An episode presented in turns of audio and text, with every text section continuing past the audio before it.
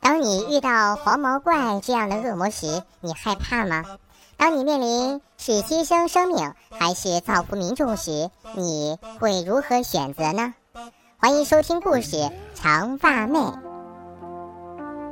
长发妹，从前有座陡高山，一连几个月没有下雨。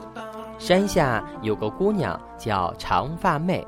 有一天，长发妹在高山上发现一个大萝卜，叶子碧绿碧绿的。她连忙拔出了萝卜，呀，一股清清的泉水流了出来。长发妹一口气喝了个饱。忽然一阵大风吹来，风里裹着一个黄毛怪。他恶狠狠地对长发妹说：“这股清泉的秘密被你发现了，你要是敢告诉别人，我就要你的命。”长发妹回到家，一夜没合眼。第二天一大早，她就在村子里边跑边喊：“陡高山上有清泉，拔出大萝卜，清泉流下山。”长发妹带领大家拔出大萝卜，把它砸得稀烂，清泉哗哗的一个劲儿的往外流，人们的脸上乐开了花。这时一阵大风吹过来，黄毛怪卷走了长发妹。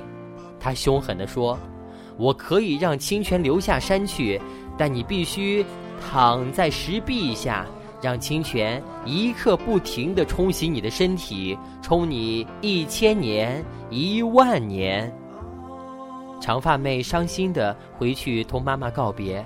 路上，一个长胡子老爷爷叫住了他，他笑着说：“长发妹，你救了大家，我也要救你。”于是，他用石头刻出了一个跟长发妹一模一样的假人。